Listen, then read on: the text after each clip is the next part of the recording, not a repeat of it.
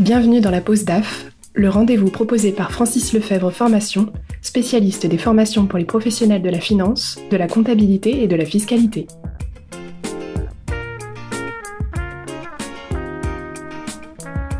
Bienvenue dans la pause DAF. Aujourd'hui, nous partons à la rencontre de Laetitia Desfossés. Elle est directrice administrative et financière euh, pour le groupe Lefebvre-Saru. Elle nous accueille dans leurs locaux pour parler de son métier et de ses évolutions. Commencer, euh, Laetitia Desfossés, est-ce que vous pouvez euh, nous raconter votre, votre parcours avant d'arriver au sein du groupe Lefebvre-Saru alors moi j'ai rejoint le groupe il y a deux mois et demi et auparavant j'ai une expérience d'un peu plus de 20 ans en finance. J'ai commencé ma carrière comme pas mal de directeurs financiers en cabinet d'audit pendant six ans, euh, dans un grand cabinet qui m'a permis d'accéder à des clients très divers et de travailler sur des missions euh, vraiment diversifiées, ce qui m'a permis ensuite de pouvoir un peu préciser ce que je voulais faire. Et ensuite, pendant 15 ans, j'ai été directeur financier dans des structures très différentes les unes des autres, en commençant par une start-up, en tout cas à l'époque c'était une start-up dans les énergies vertes, comme directeur financier euh, d'une partie de cette activité, et puis ensuite dans des groupes cotés, des structures de tailles diverses, entre 200 millions d'euros de chiffre d'affaires et plus de 3 milliards. Et puis j'ai rejoint le groupe euh, Lefebvre Saru il y a maintenant donc deux mois et demi, en la direction financière de groupe qui fait 520 euh, millions d'euros de chiffre d'affaires. Est-ce que vous pouvez nous, retracer la, journée type d'une DAF chez, chez Lefebvre Saru, nous dire quelles sont, vos principales missions dans le groupe? Je pense qu'il n'y a pas de journée type.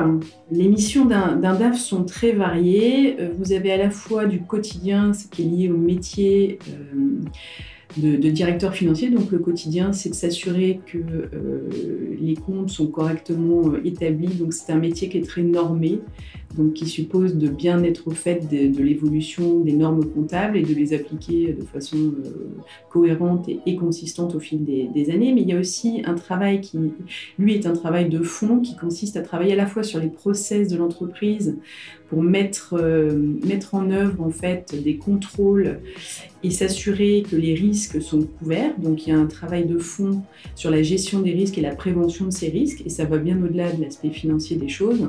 Il y a aussi un travail de fond de création d'une relation de confiance et de transparence avec les actionnaires et la direction. Alors dans un groupe côté, euh, je dirais que euh, ce travail est, différent que dans un groupe familial dans lequel je suis aujourd'hui, mais en tout cas sur le fond, euh, le travail d'un directeur financier consiste à exprimer les chiffres d'une façon claire, pour tout le monde, y compris pour les publics non financiers, afin de permettre à chacun de comprendre la, réalité de l'entreprise, la réalité économique, sur quel marché elle travaille, euh, comment elle génère euh, de la trésorerie, comment elle en consomme, et puis comment est faite sa rentabilité euh, au quotidien. Donc en fait, il y a un travail d'explication et de pédagogie énorme à faire, parce que le métier financier est un métier technique et il faut le rendre accessible à tous. Au-delà de ça, euh, le métier de, directeur financier est aussi un métier de management. Donc, on a des équipes, alors de taille variée en fonction de la taille des groupes, mais ça suppose aussi effectivement d'avoir des compétences ou d'acquérir des compétences euh, sur le management de personnes. La qualité aussi qu'on attend d'un directeur financier, c'est d'être un business partner au quotidien. Donc on ne doit pas être considéré comme une fonction support qui est là euh, simplement pour donner des chiffres a posteriori. Euh, on doit être là pour accompagner le business, prendre des décisions. Et donc la qualité de la donnée, la qualité de l'information qu'on va fournir est un facteur clé euh, pour les opérations au quotidien, les accompagner dans la prise de décision et le suivi et le pilotage de leur business. Votre métier évolue, on le sait, il y a différents facteurs d'évolution. Est-ce que vous pouvez nous donner, euh, selon vous, les principaux facteurs d'évolution de vos missions? Aujourd'hui, le directeur financier d'un métier historiquement qui est très, axé sur la fiabilité des chiffres, et qui est toujours une partie importante de notre travail, mais qui était plutôt, je dirais, cantonné à cet aspect-là, à l'arrêté des comptes et à, à une comptabilité, je dirais, fiable dans les années passées, on passe vers un, métier qui est de plus en plus tourné vers le futur, donc qui accompagne le business dans sa transformation, donc qui doit donner euh, un sens aux chiffres pour permettre de prendre telle ou telle orientation, par exemple de savoir si telle ou telle ligne de produit est rentable et si on doit la poursuivre ou pas, pour savoir si les projections de chiffres qu'on peut faire sur une année par rapport à un budget euh, sont, sont cohérentes et si elles ne le sont pas, pourquoi encore une fois. Donc on répond de plus en plus à un objectif d'accompagner le business sur une projection et donc, on doit partager cette vision euh, stratégique avec les opérations euh, et être en mesure à la fois d'être dans la précision quand il s'agit d'arrêter des comptes, mais aussi d'être dans de la projection et donc une forme d'approximation et d'estimation Donc d'être capable de donner une vision à ces chiffres pour projeter plus loin le business et puis être capable de, couvrir des tendances de fond. Justement, sur le côté prévisionnel prédictif, quels sont les, apports des renforts logiciels et de l'intelligence artificielle? En fait, les outils sont là pour nous faire gagner du temps, du temps dans l'automatisation de certaines tâches qui auparavant étaient, étaient, faites par des personnes, donc des travaux manuels mais assez répétitifs et qu'on peut euh, facilement automatiser, soit parce que la routine est la même sur chaque, euh, sur chaque type d'écriture ou sur chaque, euh, sur chaque process, en tout cas, on, peut l'automatiser. Et ce temps qu'on va libérer sur cette partie automatisation va nous permettre de faire plus d'analyse et aussi de travailler sur des sujets à plus forte valeur ajoutée. Donc en fait, pour moi, l'intelligence humaine doit rester sur la partie euh, euh, vision, euh, sur la partie analyse des chiffres. Par contre, l'automatisation peut être apportée par des outils type ERP, par des outils type logiciel d'intelligence artificielle à partir du moment où, encore une fois, ce sont des routines qui s'y prêtent. Donc on a un certain nombre de sujets où on a fait de grands progrès. Hein. Euh, on, parlait beaucoup il y, a, il quelques temps de la dématérialisation des factures. C'est un sujet sur, sur lequel maintenant les, entreprises sont équipées, mais qui nous a fait gagner beaucoup de temps parce que avant c'était beaucoup de temps de, saisie, d'archivage, de, de process manuels qui aujourd'hui ont été automatisés. Donc ce temps a été mis à profit justement pour davantage accompagner le business sur de la prévision et sur du prédictif. Vous êtes arrivé chez Lefebvre Saint-Rue il y a quelques mois. Euh, comment avez-vous euh, établi votre diagnostic? Alors, comme toute prise de poste, on a un, moment en fait qui, doit être consacré à la compréhension de l'existant, de la situation existante du groupe. Donc, en fait, ce que j'ai fait comme euh, tout directeur financier, c'est que j'ai fait ma due diligence sur la société. Donc, j'ai commencé par regarder, effectivement, je me suis intéressée au cash, savoir euh, combien le, groupe génère de cash et comment il le dépense. Je me suis intéressée à la rentabilité en essayant d'isoler un certain nombre d'éléments pour se dire bah, la rentabilité opérationnelle réelle de cette structure, elle est, construite comme ça. Donc, en fait, on a un certain nombre d'outils et de, pratiques en fait qu'on acquiert dans le métier de directeur financier. Le métier de directeur financier, c'est pas une formation euh, qui, qui s'apprend complètement à l'école. Elle est beaucoup liée à l'expérience professionnelle. Et donc, euh, bon, bah, moi j'ai plus de 20 ans d'expérience, donc effectivement je m'appuie sur cette expérience pour, euh, dès le départ, me poser un certain nombre de questions et pour pouvoir construire sur du solide.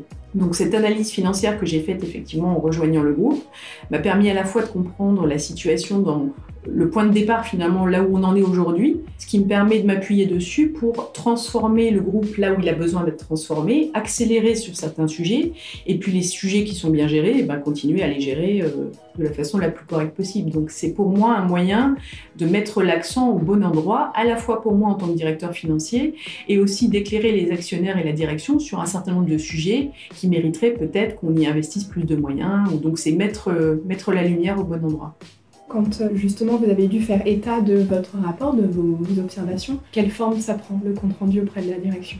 Alors le compte rendu, il doit toujours être adapté au public. Donc en fonction de à qui je le présente, je ne vais pas forcément le présenter de la même manière, même si le fond sera le même il doit être le plus pragmatique et le plus transparent possible. Donc, euh, il s'agit, euh, à partir d'éléments financiers, de vulgariser le langage qui est très technique pour le rendre accessible à tous et pour euh, exprimer clairement ce qu'on souhaite exprimer. Donc, en fonction des sujets, que ce soit encore une fois le cash ou la rentabilité, moi, ce que j'aime bien, c'est essayer de, de, positionner ça dans une trajectoire. Donc, ne pas raisonner sur une année, un instant T, mais de le positionner sur, par exemple, cinq années, à la fois sur le passé et sur le futur pour comprendre les tendances de fond, l'évolution des chiffres au-delà d'une année qui peut être polluée par euh, des événements particuliers, de les mettre au regard en fait d'une tendance sur plusieurs années pour pouvoir en, déduire un certain nombre de conclusions.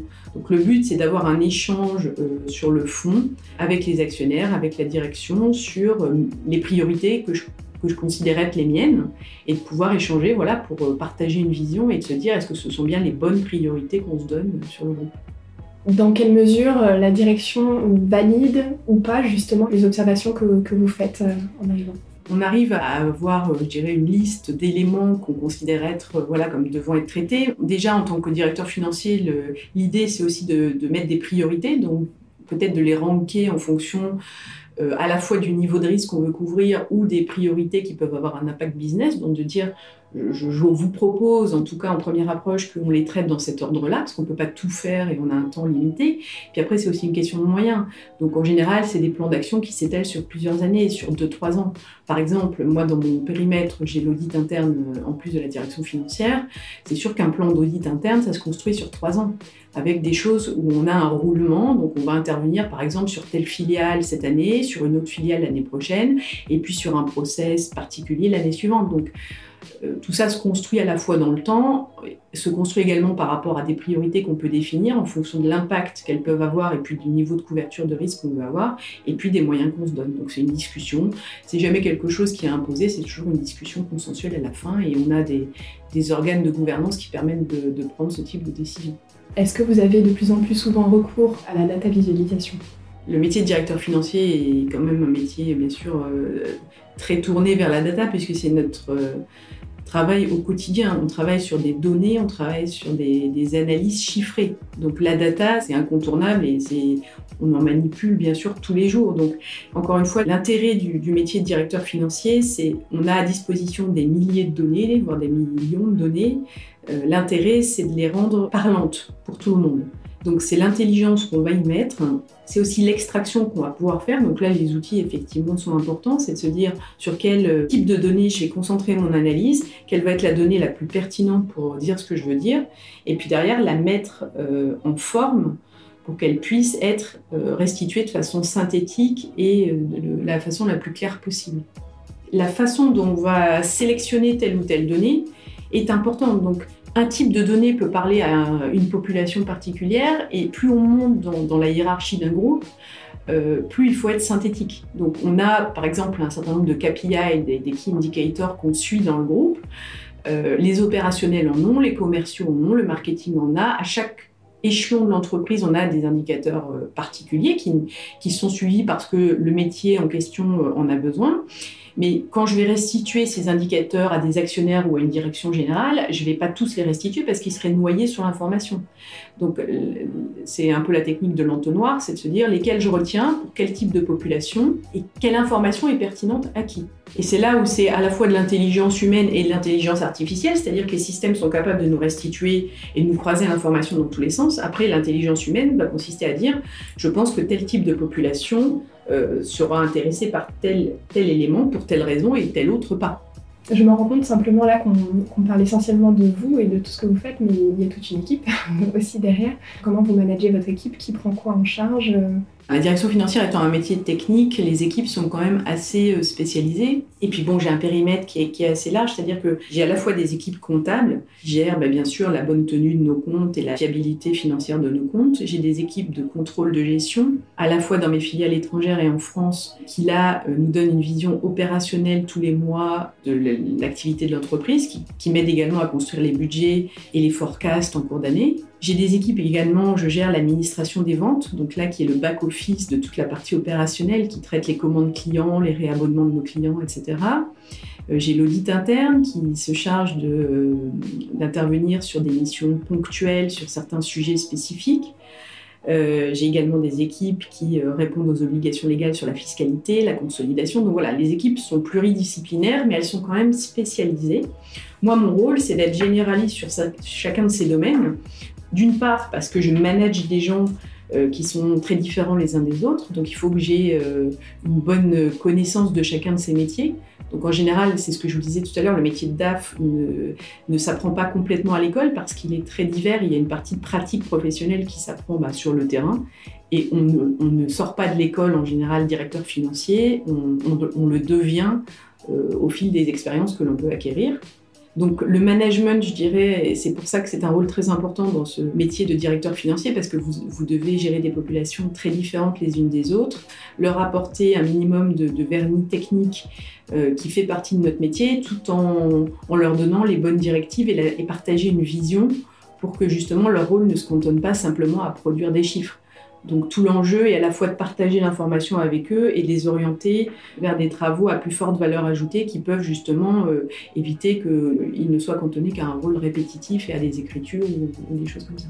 On ne sort pas de, l'école en étant DAF, il y a donc un parcours une expérience à acquérir avant d'atteindre ses responsabilités. Est-ce que vous, même en tant qu'actif dans le secteur depuis 20 ans, vous-même vous, suivez des formations pour euh, mettre à jour certaines connaissances? Alors oui, je, suis à jour, euh, je, suis certaines formations, je dirais, chaque année. Alors euh, c'est quelques jours par an qui sont essentiellement dédiés en fait à, à, des formations techniques me concernant. Euh, donc là, pour ce qui me préoccupe cette année, bah, ça va être euh, l'évolution des normes, l'évolution de la fiscalité, parce que je dois me tenir à jour euh, des évolutions normatives qui sont la base, encore une fois, de mon métier.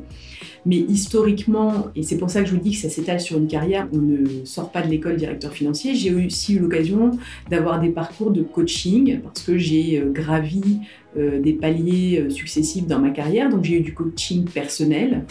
Euh, parce qu'à un moment, j'ai géré des équipes de 200 personnes et ça ne s'improvise pas. Donc j'ai été accompagnée pour faire ça.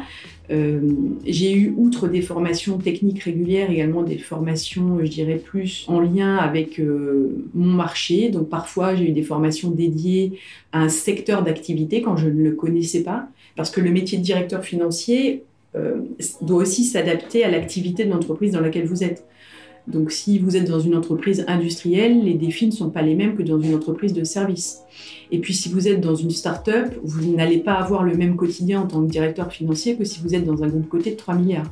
Donc, euh, je dirais ces formations doivent à la fois fournir du contenu technique, mais aussi s'adapter à des environnements de travail qui sont différents de par les secteurs d'activité, de par les tailles d'entreprise, parce que les défis ne sont pas les mêmes. Donc, je dirais qu'en fonction effectivement des postes que j'ai pu occuper, ces formations m'ont permis de passer certains paliers. Parmi euh, toutes ces formations que vous avez eues, vous y avez trouvé des, manques ou est-ce qu'il y a certaines formations qui n'existent pas encore, qui devraient exister selon vous?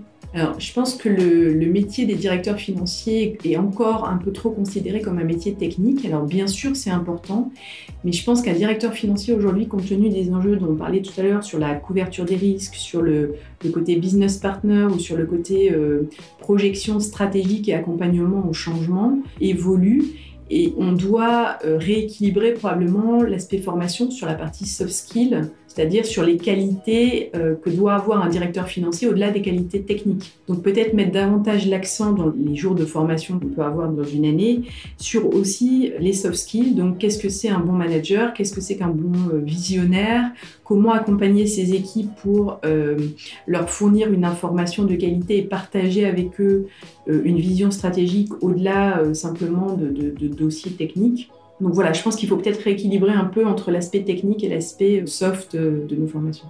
Alors, est-ce que, à travers vos, expériences euh, professionnelles, vous, avez croisé certainement des primo-arrivants ou en tout cas des, moins expérimentés, on va dire? Est-ce que, euh, est-ce qu'on peut parler d'une nouvelle génération dans les métiers du DAF et d'une ancienne? Quelles sont les différentes visions du métier, s'il y en a? On connaît tous hein, les générations X, Y, Z. Et moi, je les manage au quotidien puisque j'ai dans mes équipes des personnes qui ont euh, effectivement des, niveaux d'expérience différents et des, attentes différentes. Ce que je constate dans les jeunes populations, c'est aussi une façon de travailler qui est différente, avec une part plus importante, en tout cas peut-être que quand j'ai commencé, qui est donné euh, aux possibilités offertes par le télétravail, aux possibilités euh, sur le, flex office, avec des gens qui sont engagés mais qui ont aussi envie d'un équilibre professionnel et vie privée plus important et, on le conçoit euh, tout à fait.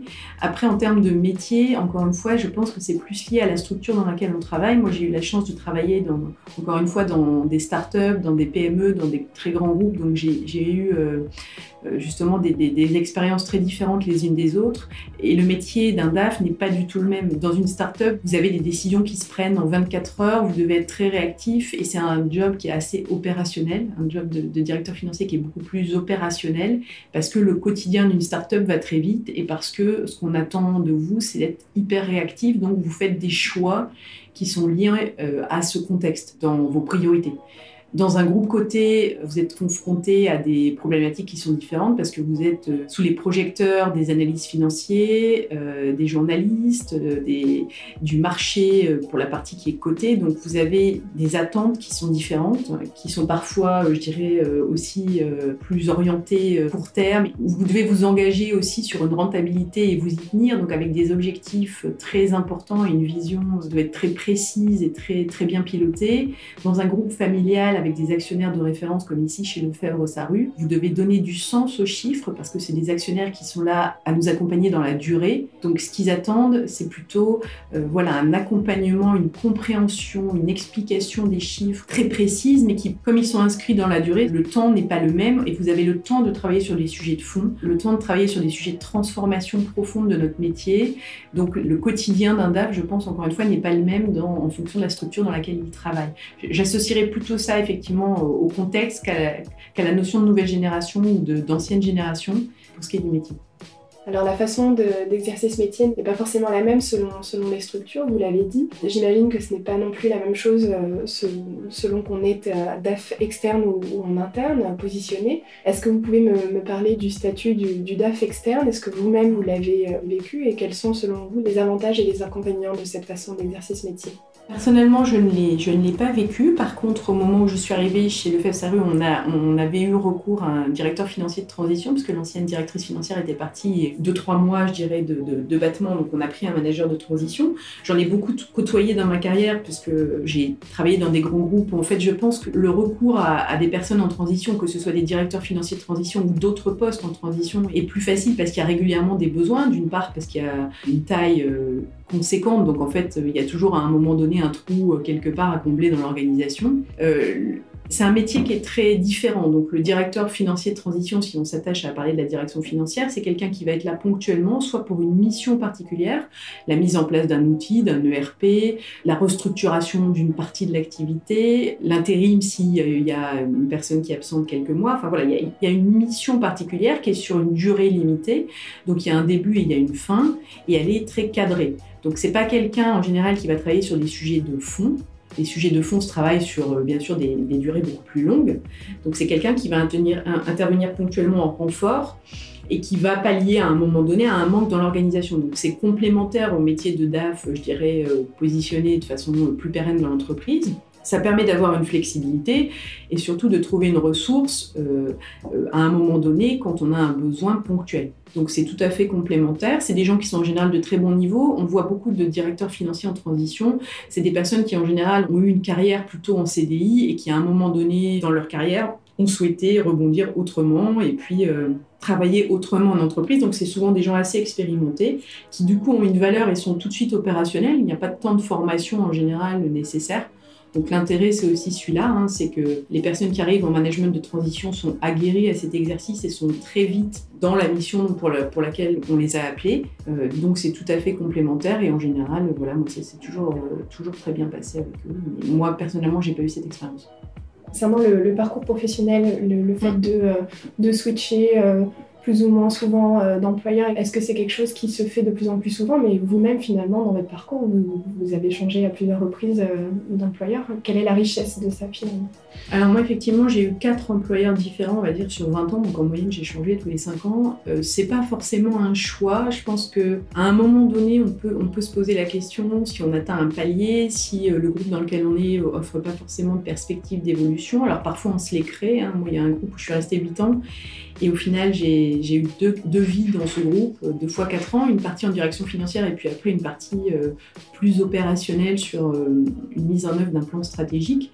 Donc c'est vrai que c'est pas, je pense pas que ce soit complètement un, choix conscient. C'est à un moment donné une opportunité qu'on saisit, soit dans le groupe dans lequel on est parce qu'on peut évoluer, soit qu'on va chercher ailleurs ou pour laquelle on vient nous chercher, ce qui a souvent été le cas.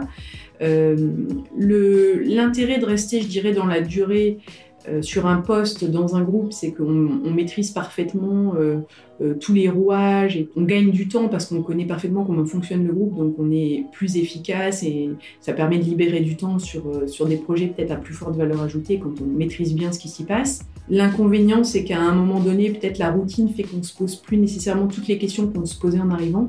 Donc le fait de changer permet aussi d'avoir ce regard neuf que peut avoir un manager de transition dont on parlait tout à l'heure. Hein. C'est aussi euh, l'intérêt de cette fonction, c'est de se dire, bah voilà, j'arrive, il y a un peu le rapport d'étonnement, je, suis dedans d'ailleurs, puisque je suis, comme je vous disais, je suis arrivée il y a deux mois et demi, donc c'est qu'est-ce que moi je ferais autrement et pourquoi? Qu'est-ce qui marche bien et que je garderai. Donc ça permet aussi de rebattre un peu les cartes et de se reposer des questions à un moment euh, donné dans l'entreprise.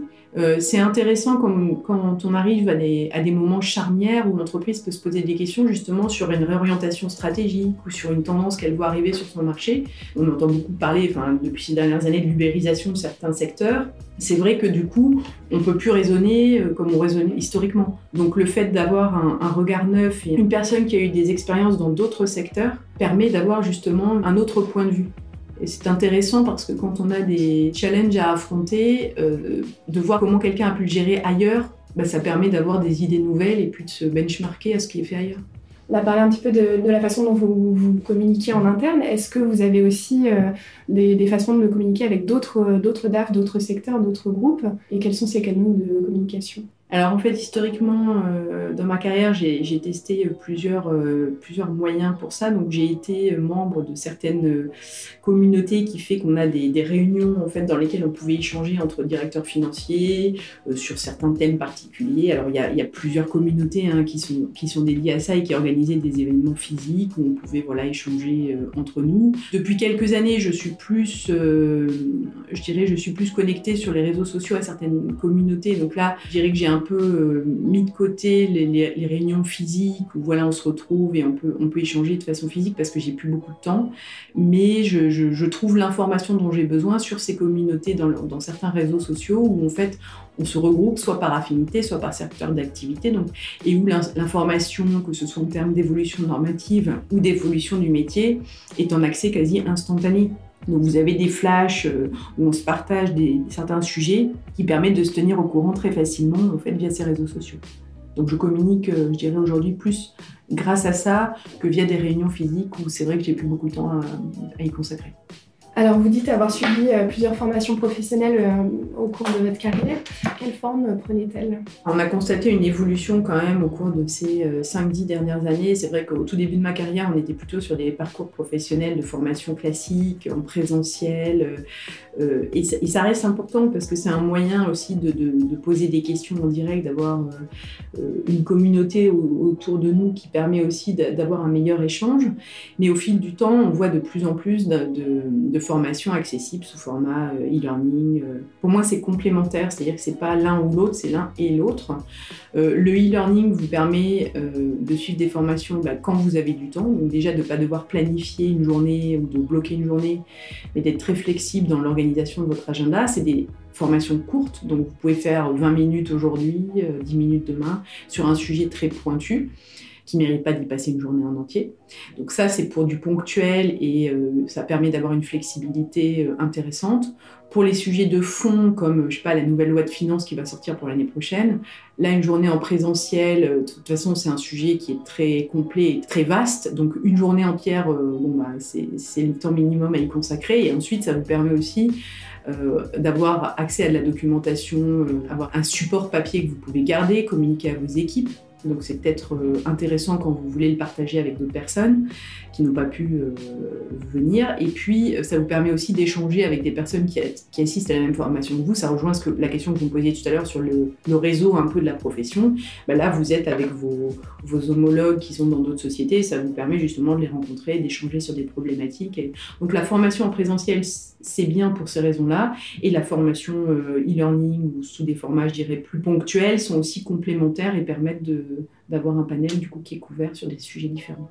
Le fait qu'il soit justement numérique, est-ce que vous y avez accès par exemple en permanence si, vous souhaitiez faire une formation demain Est-ce que vous pourriez faire une formation en e-learning demain sur une thématique spécifique? En fait, on travaille avec euh, nos filiales de formation parce que c'est une de nos activités chez le FEFSARU. Donc oui, j'ai accès aux catalogues qui sont proposés à la fois en présentiel et en e-learning. Donc euh, je peux à tout moment effectivement euh, me manifester pour dire telle formation m'intéresse. Je peux aussi aller regarder ce qui à un moment donné un sujet particulier. Bien sûr, on ne couvre pas tout, mais on, a déjà un, catalogue qui est très intéressant. Et après, si j'ai besoin de compléter, bah, je peux aussi demander ponctuellement quelque chose en plus. Mais euh, je dirais qu'en interne, j'ai la chance justement d'avoir une filiale qui, est dédiée à ça, donc euh, c'est encore plus facile. Et alors une dernière question là-dessus, est-ce que c'est vous qui suggérez des, formations pour vos équipes ou est-ce que vos équipes se manifestent généralement? Alors non, c'est fait de façon euh, effectivement euh, consensuelle, c'est-à-dire qu'on en discute une ou deux fois par an en se disant bah, qu'est-ce qui t'intéresse toi? Et puis en fonction à la fois du métier de la personne et, de, et des objectifs que je lui fixe pour l'année d'après, bah, on essaye d'ajuster à la fois ses souhaits et de positionner dans le cadre aussi de son travail. Donc ça peut être à la fois très lié à, son métier, mais pas forcément. Si un chef comptable me dit bah, je veux me former au management, c'est pas du tout antinomique avec sa fonction parce qu'il est aussi manager de son équipe. Donc il faut être ouvert, il faut à la fois essayer de répondre à des besoins euh, métiers, mais aussi être ouvert aux, souhaits d'évolution des collaborateurs. Et on peut avoir une difficulté, euh, pas seulement technique, à tout niveau. C'était la Post DAF, le rendez-vous proposé par Francis Lefebvre Formation spécialiste des formations pour les professionnels de la finance, de la comptabilité et de la fiscalité.